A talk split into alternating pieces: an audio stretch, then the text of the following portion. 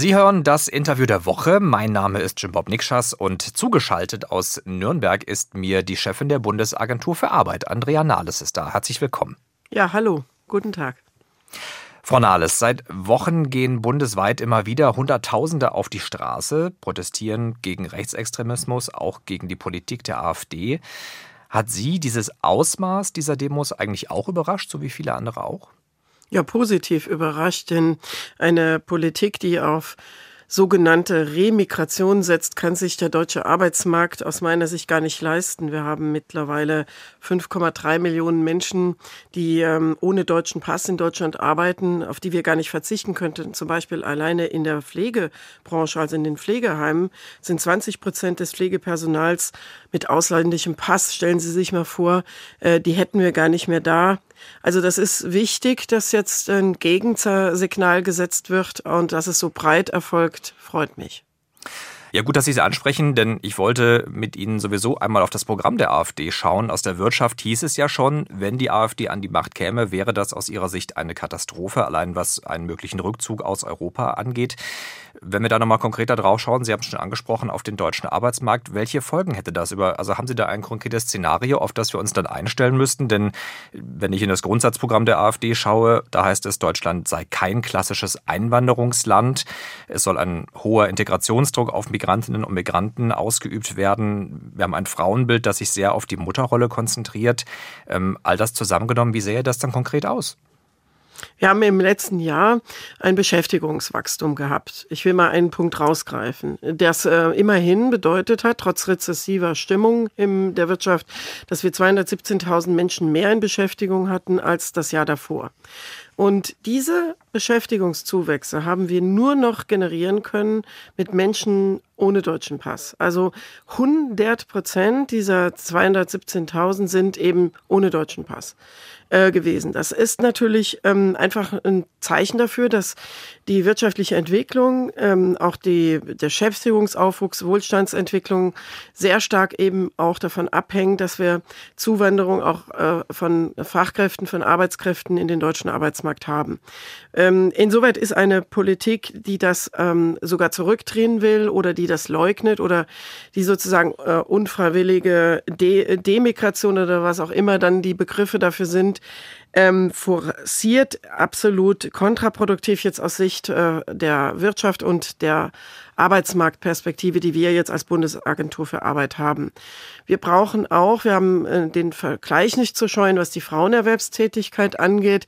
Da sind wir mittlerweile nicht mehr das Schlusslicht in Europa, sondern wir sind vorne äh, unter den ersten fünf in Europa.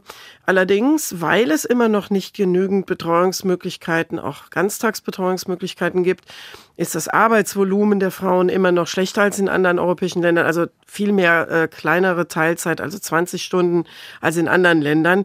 Da wäre es eher sinnvoll, äh, wenn wir die Frauen ähm, äh, stärker äh, entlasten würden mit Betreuungsaufgaben und die dann eben vielleicht auch mal 30 oder, oder 38 Stunden arbeiten. Das wäre für unseren Arbeitsmarktblick, den wir da haben, wesentlich besser.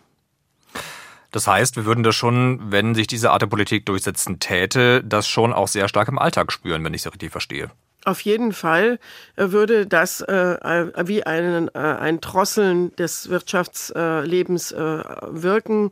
Es würde zu massiven Engpässen in der Versorgung in den Pflegeheimen kommen beispielsweise. Viele äh, Jobs, wenn Sie, ich habe mir das neulich mal klar gemacht, ich bin von meinem Dorf in der Eifel, von meinem äh, äh, Fahrer abgeholt worden, der hat mich zum Flughafen gebracht, der ist aus äh, Tunesien stammend, äh, habe dann die Sicherheitskontrolle durchlaufen. Das waren also wirklich ein bunter Mix aus allen möglichen Ländern, die da die Sicherheitskontrolle durchgeführt haben. Und der Pilot war ein Niederländer. Da habe ich mich äh, dann so mal selber klar gemacht. Also äh, äh, du wärst ja gar nicht äh, nach Berlin gekommen, wenn äh, wir diese Politik verfolgen würden. Ich will es einfach mal an so einem Beispiel deutlich machen. Augen auf. Ja? Wir brauchen brauchen diese Menschen, wir können es uns auch nicht leisten. Äh, meine Kollegin, ähm, meine Vorstandskollegin hat es neulich mal sehr schön formuliert, die Frau Ahutscher, ohne ausländische Arbeitskräfte wäre der deutsche Arbeitsmarkt platt. Ja, das ist ziemlich deutlich. Vor allen Dingen, Sie haben es ja gerade angesprochen, wenn der Beschäftigungsanstieg im letzten Jahr vor allen Dingen erstmals rein auf Ausländerinnen und Ausländer zurückzuführen ist, aus Drittstaaten vor allem. Wenn Sie da nochmal genau drauf schauen könnten, wie genau ist das zu erklären, dass das letztes Jahr so war? Wir haben über Jahrzehnte hauptsächlich das Beschäftigungswachstum mit Arbeitskräften gehabt, die einen deutschen Pass hatten. Ähm, und das ist jetzt seit, äh, seit einigen Jahren immer mehr im Schwinden. Dann hatten wir das ausgeglichen durch europäische Arbeitskräfte. Äh, das war dann der zweite Schritt. Ähm, und das ist jetzt seit einigen Jahren ganz klar so, dass auch die selber demografische Probleme bekommen.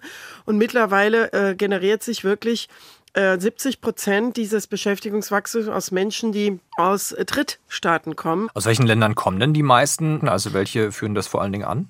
Also die größte Gruppe, die wir tatsächlich im letzten Jahr waren, Inder. Also mit äh, alleine 24.000 in dieser Gruppe. Das, der Rest verteilt sich dann äh, sehr stark, aber ähm, es fällt auf, dass wir zunehmend auch indische Arbeitskräfte integrieren.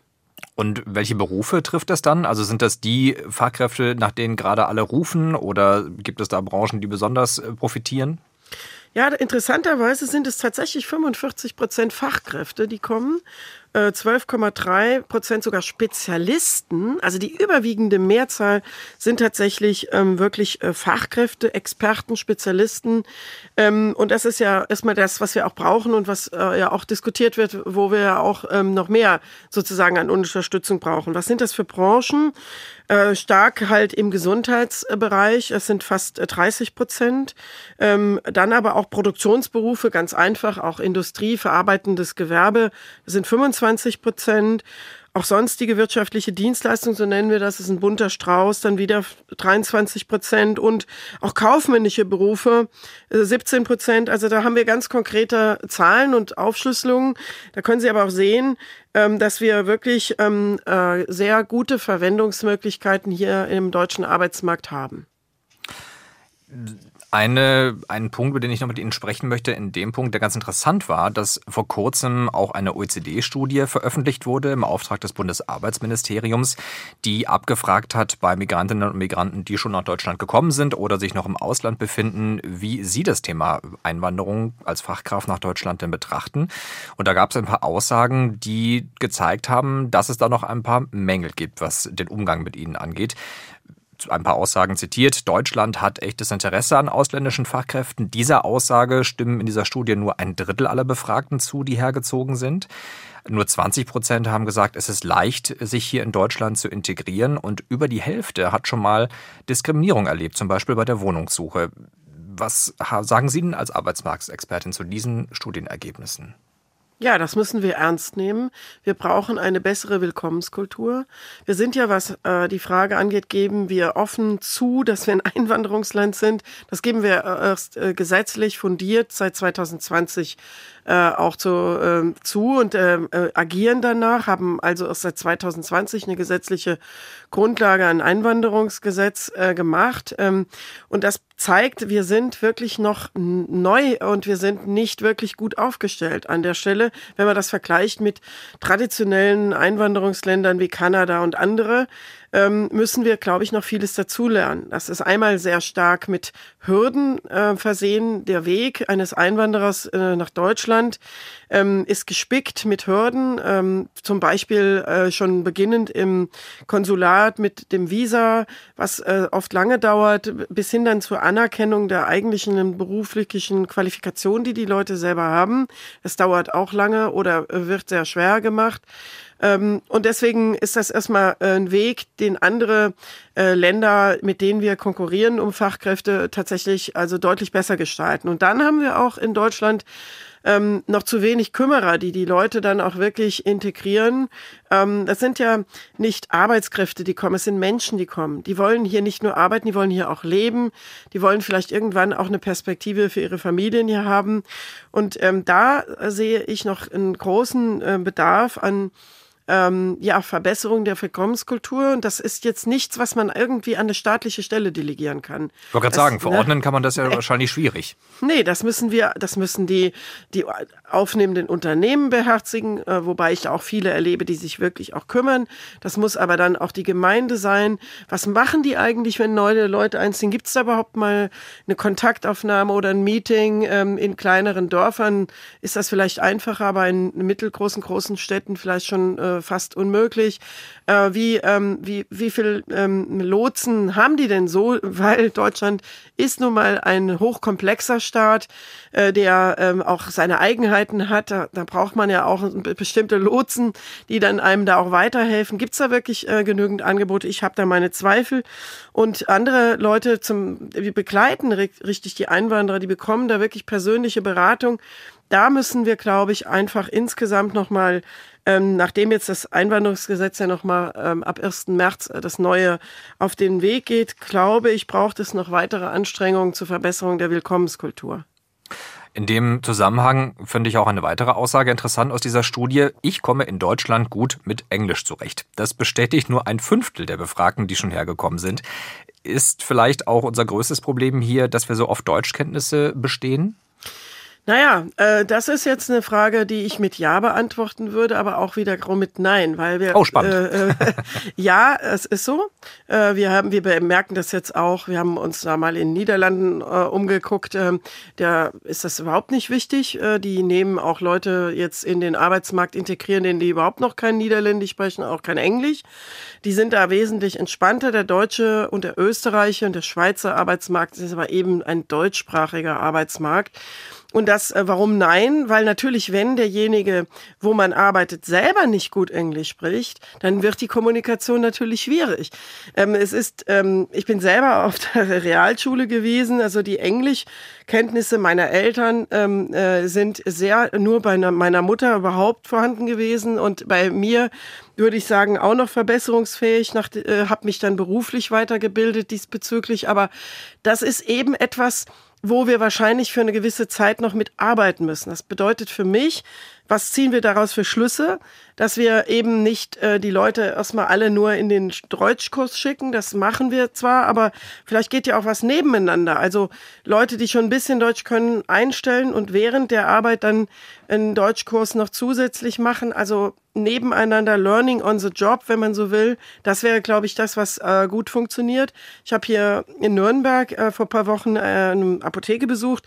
Die hat zwei junge äh, ukrainische Apothekerinnen eingestellt. Die machen 25 Stunden arbeiten die in der Apotheke und 20 Stunden machen die die Woche noch Deutschkurs. Das finde ich gute Modelle. Davon brauchen wir mehr.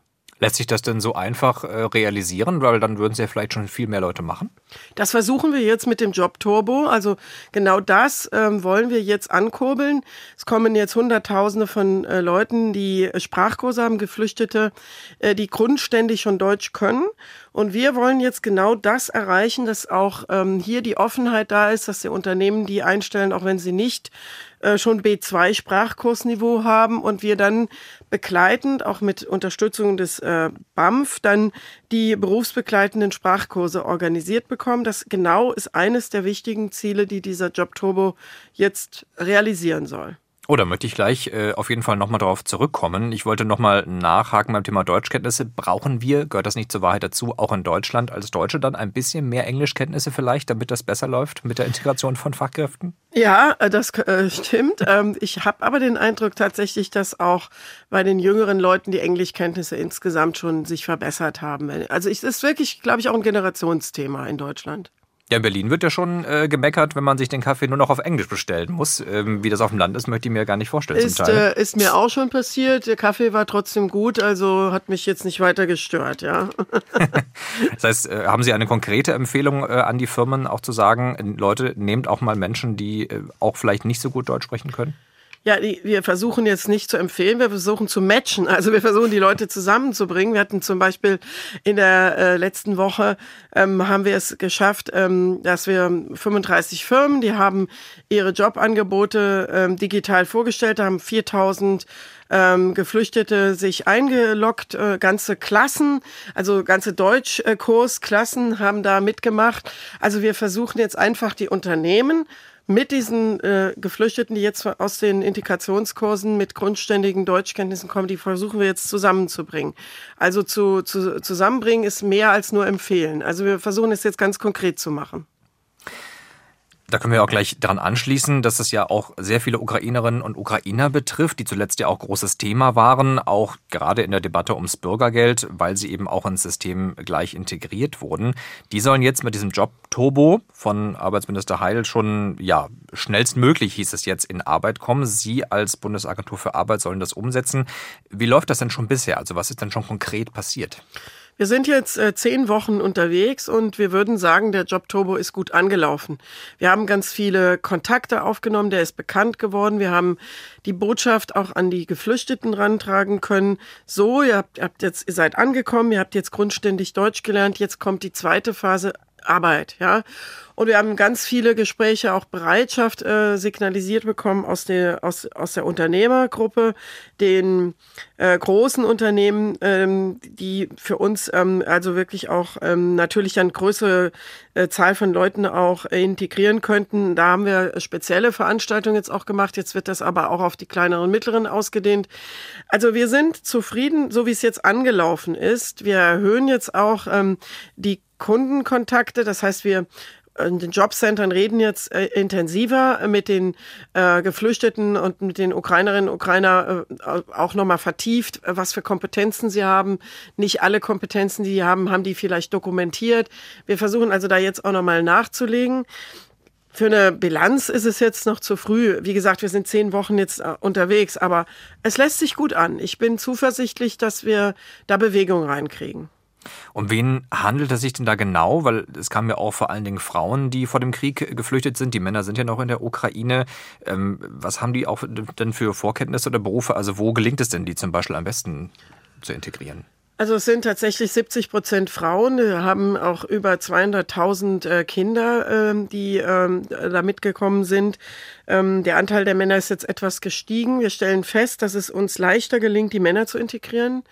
Ähm, die gehen auch teilweise in die verarbeitenden Berufe. Verarbeiterberufe heißt eben, äh, man braucht nicht vielleicht so viel Deutschkenntnisse wie im Dienstleistungssektor. Die Frauen ähm, arbeiten natürlich überproportional im Dienstleistungssektor. Da sind natürlich Deutschkenntnisse noch wichtiger. Ähm, äh, ich sag mal ganz banal, ein Friseur. Die Friseur muss natürlich auch verstehen, was, was will der Kunde, was, was für einen Wunsch äh, kann ich realisieren. Im besten Fall, ja. Ja, wäre, äh, wäre nützlich, ja. Das heißt also, wir haben im Grunde genommen, äh, also äh, andererseits haben die äh, durchaus mehr technische Ausbildung als äh, der Durchschnitt der deutschen Frauen. Ähm, von der Qualifikation ist das ein bunter Querschnitt, den, äh, ist aber insgesamt eine gute Qualifikation. Deswegen sind wir bei den Ukrainerinnen und Ukrainern auf jeden Fall äh, zuversichtlich, dass da auch was geht. Die Betreuungsfragen äh, sind ähm, teilweise gelöst, teilweise noch nicht. Das ist auch ein unterschiedliches Bild, ist natürlich sehr wichtig. Aber es ist durchaus auch da ähm, in den Kommunen äh, viel geleistet worden. Integration in die Kindergärten und Schulen ähm, sodass ich davon ausgehe, ähm, dass ähm, äh, Arbeitsaufnahme auch für die Frauen überwiegend möglich ist in Deutschland. Gehen Sie denn davon aus, dass das auch eine langfristige Perspektive ist oder müssen Sie auch einkalkulieren, dass natürlich auch viele Ukrainerinnen und Ukrainer möglichst schnell wieder in die Heimat zurück wollen, wenn der Krieg dort möglicherweise vorbei ist? Wir haben die äh, Ukrainerinnen und Ukrainer ganz am Anfang gefragt, ähm, als sie gekommen sind. Da war die überwiegende Zahl der Leute der Meinung, also wir wollen wieder zurück, also 70 Prozent äh, so schnell wie möglich. Wir haben die jetzt nochmal gefragt vor ein paar Monaten. Da war das schon 50-50, also 50-50. Das verändert sich natürlich auch im Laufe der Zeit, vor allem äh, weil dieser Krieg sich jetzt viel länger hinzieht und äh, die Perspektiven sich dadurch auch verändern der Leute. Und ähm, insoweit, ähm, wenn wir allein von der 50-50-Regelung ausgehen, lohnt es sich ja. Wir haben äh, 1,7 Millionen offene Stellen gemeldet. Wir haben äh, durchaus Fachkräftebedarf, wie wir eben ja schon diskutiert haben. Wir brauchen äh, da gar nicht äh, zu scheuen, wenn die Leute bleiben. Wir können aber auch damit leben, wenn sie wieder zurückgehen. Es kann auf keinen Fall schaden. Das Land muss ja auch wieder aufgebaut werden, wenn die gute äh, Erfahrung auch äh, mitbekommen aus Deutschland, wenn wir die unterstützen. Das wird sich mit Sicherheit nicht nachteilig für Deutschland auswirken. Also insoweit wird, wird sich das wahrscheinlich, je länger die, äh, dieser Kriege dauert, auch nochmal verändern. Wir haben Erfahrungswerte aus dem ehemaligen Jugoslawienkrieg. Da sind am Ende 70 Prozent der Leute geblieben in Deutschland. Jetzt haben wir sehr stark auf Fachkräfte aus dem Ausland geschaut. Was muss aber noch in Deutschland passieren? Sie haben vor kurzem darauf hingewiesen, dass der Arbeitsmarkt sich so ein bisschen zweiteilt. Auf der einen Seite 1,7 Millionen offene Stellen, wo Fachkräfte wirklich dringend gesucht werden. Und auf der anderen Seite steigt aber auch die Arbeitslosigkeit gerade bei Menschen, die nicht so eine hohe Qualifizierung mhm. haben. Kommt man diesem Problem alleine mit beruflicher Weiterbildung bei? Äh, wir haben von zehn offenen Stellen acht, wo eine berufliche Qualifikation unbedingt erforderlich ist. Ich habe aber äh, zwei Drittel der Arbeitssuchenden, die die nicht mitbringen. Das heißt, wenn Sie mich fragen, was ist das Hauptproblem, dann ist es tatsächlich das Qualifikationsproblem. Wir haben natürlich auch regionale äh, Unterschiede, das will ich auch nicht verhehlen. Äh, wir haben in Nordruhrgebiet, Hessen, Süd, ähm, äh, einigen Städten, Berlin und Umgebung, äh, besonders hohe Arbeitslosenzahlen.